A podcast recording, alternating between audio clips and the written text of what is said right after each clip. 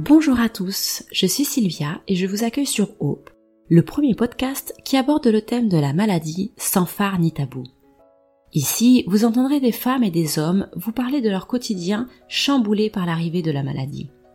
Sincères et forts de leur expérience, ils vous raconteront tout, leurs peurs et leurs coups de blues, mais aussi les petits riens et les grands projets qui leur ont redonné le sourire. Des témoignages décomplexés et empreints de vérité qui font du bien quand ça va mal. Bienvenue chez O, le podcast de Médicite.fr qui vous retrace le parcours peu ordinaire de patients extraordinaires. La neuromyélite optique, ou maladie de Devic, est une maladie auto-immune rare. Cette maladie affecte la moelle épinière et les nerfs optiques. Le système immunitaire va créer des anticorps qui se dirigent contre la personne elle-même. Ces anticorps vont agir sur la gaine de myéline des neurones ainsi que sur les neurones eux-mêmes. Alors pour en parler avec moi aujourd'hui, j'ai le plaisir d'accueillir euh, Yanis. Bonjour Yanis. Bonjour. Alors dis-nous un petit peu euh, quel âge tu as aujourd'hui? Quel âge tu avais quand on a découvert ta maladie? Alors aujourd'hui j'ai 21 ans, depuis quelques semaines, et euh, j'ai eu les premiers symptômes à mes 12 ans. Ouais, ça fait un petit moment. Et alors, c'était quoi ces symptômes? J'appelle ça, enfin, j'interprète ça comme personnellement. Hein, je sais pas si c'est les termes médicaux et, mhm. fait pour, mais j'avais comme si c'était des coups de jus derrière la tête, sans toucher, sans rien, ça, ça allait.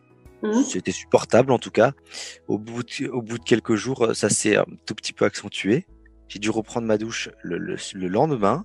Mhm. Après ça, et euh, j'ai eu euh, de très très fortes douleurs en fait, le contact avec l'eau, la douleur était insoutenable. D'accord. J'étais, ça m'a fait vraiment très très très mal, à tel point que j'ai pleuré instant. Il n'y a pas eu de moment où de où de ça fait mal, je vais pleurer. C'est tout de suite, larmes sont coulées, j'ai eu très très très mal. Je suis direct sorti de la douche. J'ai, ma mère n'était pas présente euh, à, la maison, donc j'ai, je l'ai appelée et je lui ai expliqué. Dès qu'elle est rentrée, bah, on est parti euh, dans plusieurs hôpitaux pour essayer de, de me faire hospitaliser, quoi. T'étais jeune, hein 12 ans, euh, sentir des douleurs comme ça, comment est-ce que tu l'as vécu? Franchement, euh, je m'en rappelle que très peu. Mmh. Je sais juste que euh, je comprenais pas en fait. Je je savais pas euh, pourquoi ça ça m'arrivait, qu'est-ce qui se passait. En fait, tout ce que je faisais, c'était subir en fait. Je, je subissais et j'attendais en fait que ça passe. C'est tout mmh. ce que j'ai pu faire. De toute façon, même ne serait-ce que maintenant, c'est tout ce que je peux faire. C'était la mentalité que je me rappelle encore euh, mmh d'avoir eu à, cette époque-là. Et comment euh, la maladie a été diagnostiquée? Est-ce que ça a été facile de mettre un nom sur tes douleurs hein? Ne serait-ce que le soir où j'ai été, été dans plusieurs hôpitaux, déjà c'était très compliqué pour qu'on m'hospitalise. Euh, c'est que l'hôpital Necker qui a bien voulu euh, mmh. me prendre en charge.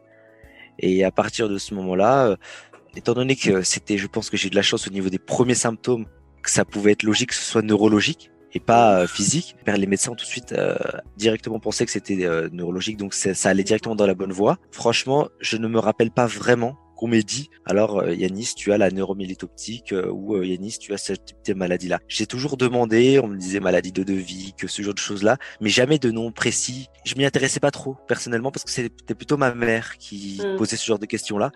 Et donc moi j'étais, on va dire, un peu à l'écart. J'écoutais, j'écoutais sans vraiment écouter. J'étais là quand les médecins parlaient à ma mère, mmh. mais j'écoutais pas vraiment. Tout ce que je voulais savoir, c'était quand j'allais sortir, quand j'allais aller mieux, euh, ce genre de choses là, quoi. Et à quel moment tu as compris que bah, cette maladie euh, peut-être pas partir comme ça euh, rapidement comme tu l'espérais? Je pense que c'était trois quatre mois après parce que au moment où je suis tombé malade, tous les mois, on va dire à peu près, je suis retombé, j'ai eu une rechute et donc euh, plus ou moins grave. Et euh, c'était au bout de la troisième, quatrième fois où je me suis dit, euh, je pense que ça va rester et que je vais énormément galérer, on va dire, euh, pour vivre avec. Aujourd'hui, c'est quoi ce que tu ressens? À quelle fréquence? La dernière fois, je crois que c'était en novembre. C'est moins récurrent en tout cas. Avant, c'était un peu plus souvent, par exemple 2019, 2018. C'était quand même souvent, on va dire, de, tous les deux trois Là maintenant c'est un peu plus espacé. De temps en temps c'est ça prend ça laisse un peu de place pour me laisser tranquille. Là pour l'instant ça va. Je touche du bois mais ça va. D'accord. Et pendant une crise, qu'est-ce que tu... quels sont les symptômes que tu as? En fait, elles sont aléatoires. Je sais jamais vraiment à l'avance. Certains symptômes que je reconnais directement, c'est-à-dire la perte de sensibilité, juste sur un côté, par exemple, ou par exemple le fait est que j'ai la vue qui baisse d'un coup d'un des deux yeux. Ou sinon, il y a quoi d'autre? Des grosses douleurs. Si je sens que j'ai vraiment vraiment très très mal, mais euh, à un endroit particulier. Et en fait, je sais pas comment l'expliquer, mais je le sens la plupart du temps Mm. quand je suis malade. C'est pour ça que mon neurologue, il me fait confiance sur quand je lui dis que je suis retombé malade. Il, me pose les questions lambda pour savoir, pour être au courant, pour voir si ça a un rapport avec la maladie. Hum, Mais si il voit que ne serait-ce qu'il y a des symptômes qui vont dans le sens que ce soit un- une rechute, il me fait tout de suite confiance et, et me dit c'est bon. Enfin, je, je- je te fais totalement confiance. Tu arrives toujours à, à savoir quand tu es malade. Mm. Donc, euh, on lance la procédure pour euh, pour les corticoïdes euh, pour essayer de ralentir la poussée, quoi. Comment est-ce que cela a impacté ton quotidien?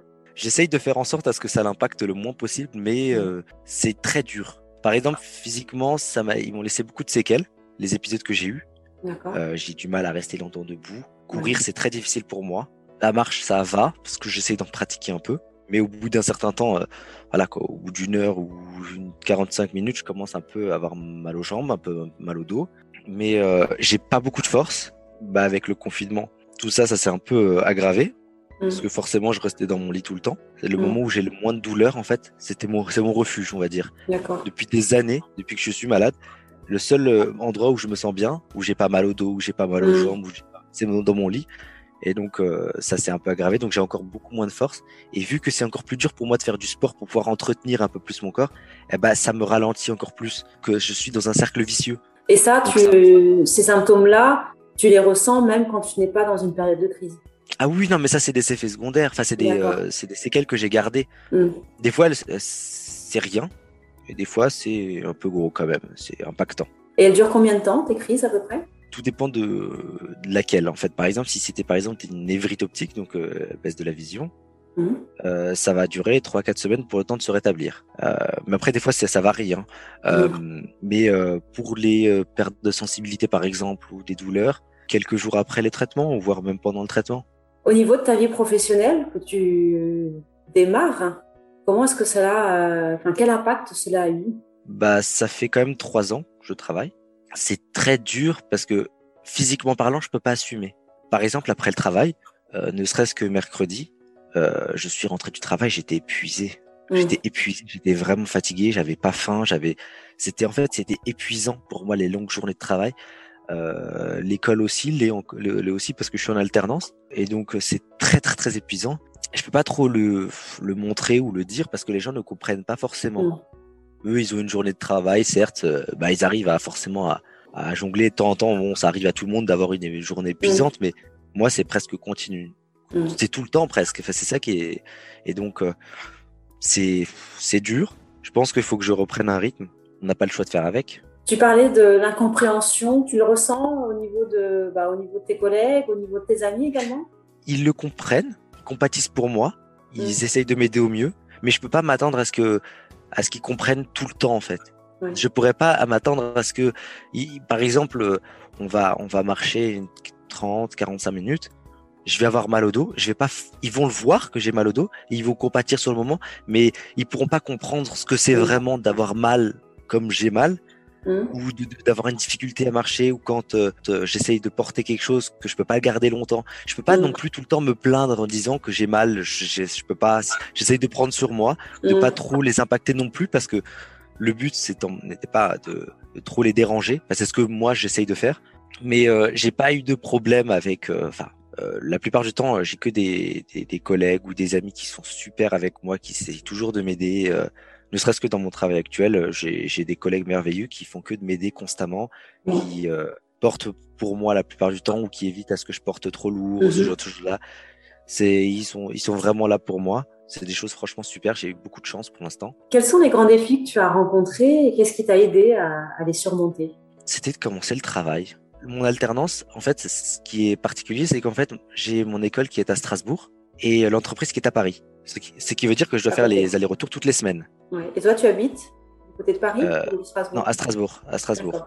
Et donc, ce qui veut dire, c'est que je dois en plus de tout ce qui est euh, faire le, aller au travail, euh, bah, euh, faire les allers-retours Paris-Strasbourg. Et ça, c'était un énorme défi pour moi parce que je sais pas si je savais pas du tout si j'en étais capable. Physiquement parlant, je savais pas. Et au début, c'était très dur et ça l'est toujours. Ne serait-ce que par exemple, hier, je suis, euh, je suis rentré de, de Paris, mais sauf que moi, ma journée, je l'ai commencé à 7h30 et je suis rentré chez moi qu'il était 20h. hein. Et pourtant, pour une personne lambda qui fait beaucoup d'heures, qui travaille beaucoup, ça peut paraître classique, mais pour moi, c'est vraiment éreintant. Et euh, les allers-retours, c'est c'est très très dur. J'ai mes collègues, mon patron euh, qui m'aide, on va dire, pour euh, me faire partir un tout petit peu plus tôt pour que je puisse prendre le train d'avant pour essayer de m'arranger pour que je puisse rentrer plus tôt chez moi parce qu'ils savent que bah c'est fatigant c'est pas comme si tu avais 30 minutes pour rentrer chez toi. Moi j'en ai deux heures et encore j'ai le temps de rentrer chez moi après être arrivé à la gare quoi. Donc ils, ils font tout pour m'aider. J'ai, pas trop envie de leur, leur imposer, on va dire, euh, mes choix parce qu'en soi c'est mon choix d'avoir décidé de faire ça. Mais franchement, c'est dur, mais euh, j'ai des, des, un bon entourage qui m'aide euh, énormément là-dessus. Tu expliquais effectivement que pour toi tu, ressens, enfin, tu ressentais une fatigue. On est d'accord que là on parle vraiment d'une fatigue profonde, pas de la petite fatigue que euh, ben, qu'on ressent quand on a passé une bonne journée Là, on parle vraiment d'une fatigue profonde. Est-ce que ça, c'est quelque chose que ton entourage arrive à comprendre? Parce que j'ai discuté avec, euh, avec d'autres personnes euh, qui étaient atteintes d'autres maladies. Ils m'expliquaient ce qui est difficile, c'est que euh, les amis, par exemple, quand on leur dit qu'on n'a pas envie de sortir, ils ont du mal parfois à comprendre que c'est pas la petite fatigue du quotidien, c'est vraiment quelque chose de très pesant. Est-ce que toi, c'est un, sentiment que tu as ressenti également? Alors, certes, je le ressens aussi parce qu'ils peuvent pas, ils comprennent pas forcément, mais je peux pas leur reprocher non plus de ne pas comprendre parce qu'ils ne savent pas ce que c'est et je ne leur souhaite pas. Et donc, qu'ils ne comprennent pas, je peux la, je peux le, je peux la, je peux le comprendre. Ça me dérange pas plus que ça parce qu'ils ne savent pas ce que c'est. Mais après, ça reste, c'est quand même douloureux de devoir expliquer à chaque fois, euh, toujours à une nouvelle personne à chaque fois réexpliquer qu'on est malade, et que on peut pas faire beaucoup de choses, que des fois on est fatigué, des fois qu'on n'a pas envie. De... Mm. C'est compliqué, mais on s'y habitue. J'ai l'impression, c'est dommage, mais si on s'y habitue, on n'a pas trop le choix. Après, personnellement, j'essaye de pas faire ressentir aux autres que je suis malade. Mm. Donc, euh, soit je vais inventer une excuse ou ce genre de choses-là pour justifier une, excuse qu'ils peuvent comprendre, pas une excuse que eux ne peuvent pas comprendre personnellement. C'est-à-dire que si je leur dis que je suis très fatigué, mm. euh, ils vont comprendre que je suis fatigué, mais bon, c'est pas mm. grave, tu peux sortir un peu.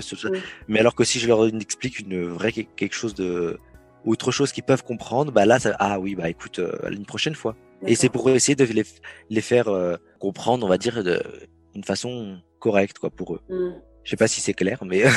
si, si, je comprends en fait. Les gens ont besoin d'avoir, euh, enfin, de, comprendre, d'avoir une raison une, rationnelle. Oui. Et la fatigue n'en est pas dans la mesure où euh, on arrive. Quand on, nous on parle de fatigue, euh, personne lambda, euh, oui, on peut la surmonter, c'est pas très grave. Et c'est ce que je disais tout à l'heure. Effectivement, la fatigue que toi tu ressens, c'est vraiment quelque chose de très profond. C'est un épuisement qui t'empêche de de, faire des choses. Et effectivement, tant que c'est le cas dans beaucoup de maladies, tant qu'on n'a pas vécu, c'est difficile à comprendre.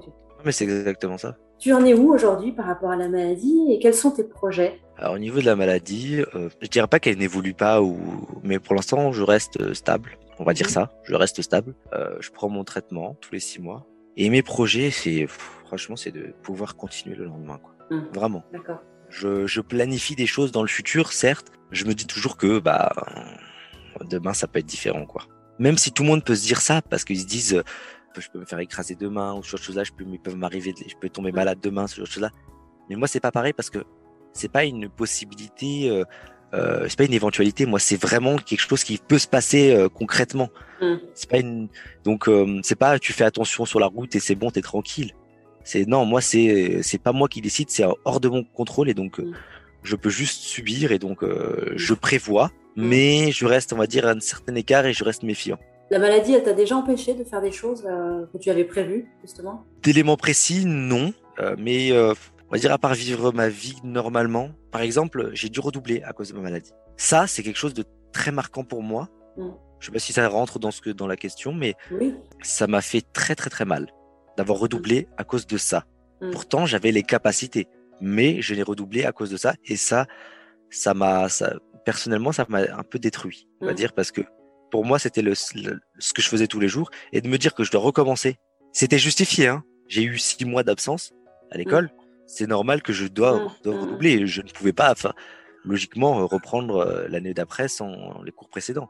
Mais euh, ça m'a fait quand même mal de me dire que c'est hors de mon contrôle, en fait. Je ne peux rien faire. Est-ce que tu auras un conseil à donner à d'autres personnes qui souffrent, euh, pas forcément de la même maladie que toi, mais qui, comme toi, subissent la maladie? Se renseigner, ça peut faire mal. Déjà ça, d'une chose. Après, euh, un conseil qui peuvent les aider, je dirais ça va s'améliorer, même si ça, ça, ça m'énerve de le dire parce que c'est vrai, mais c'est c'est dur à y croire quand on est en plein dedans. ça va aller parce qu'on va s'habituer. On va s'habituer à la douleur, on va s'habituer à être faible, on va s'habituer à des choses. Donc on va plus profiter des moments importants, des moments de, de joie. Donc euh, plus se focaliser là-dessus que sur les mauvais moments ou les épisodes qui peuvent être euh, vraiment très durs des fois. Donc effectivement, rester concentré sur les bons moments, là où la maladie te laisse un peu euh, de répit pour pouvoir reprendre des forces pour affronter la nouvelle, la nouvelle crise. Si tu avais quelque chose à changer dans la société, qu'est-ce que ce serait par rapport à la maladie? Mais c'est une chose impossible, c'est qu'ils puissent comprendre totalement ce que c'est d'être malade. Pas qu'ils le vivent, hein, mais qu'ils le comprennent totalement. Les personnes qui ont des handicaps, qui peuvent pas faire des choses parce que à cause de leur maladie. Et en plus, le pire, c'est que moi, c'est invisible. Les gens ne peuvent pas le voir, c'est pas rationnel pour eux. Qu'ils puissent le comprendre, ça, ça serait vraiment une chose que j'aimerais bien changer. Mais après, bon, je peux pas, voilà, on peut pas leur en vouloir, on peut rien dire, mais c'est ça que j'aurais bien aimé euh, pouvoir changer. Peut-être plus de bienveillance du coup derrière cette compréhension, c'est une recherche de bienveillance? Non, parce que la bienveillance, elle est déjà présente la majorité. Franchement, ne serait-ce que dans plusieurs endroits où j'ai été, ils ont toujours été bienveillants envers moi, qui comprennent ou qui comprennent pas. Et franchement, mais euh, la plupart essayent de comprendre à leur hauteur et avec leurs expériences personnelles. Mais les personnes qui ont toujours été en bonne santé, euh, c'est un peu plus dur, quoi. Donc, qu'ils puissent avoir cette compréhension, ça serait euh, franchement un grand plus pour nous parce que ce serait plus simple. En tout cas, merci beaucoup Yanis pour ton témoignage. Euh, je te souhaite bon courage, effectivement. Euh, bon courage dans, tes études, dans ton travail. C'est vrai qu'en plus, avec la situation sanitaire aujourd'hui, ça bah, ça aide pas. Hein. Il y a un côté en plus anxiogène qui vient se rajouter à ta situation qui n'est pas forcément évidente déjà au quotidien. Donc merci en tout cas pour ton témoignage et puis bah, bon courage euh, pour la suite de, de ton travail.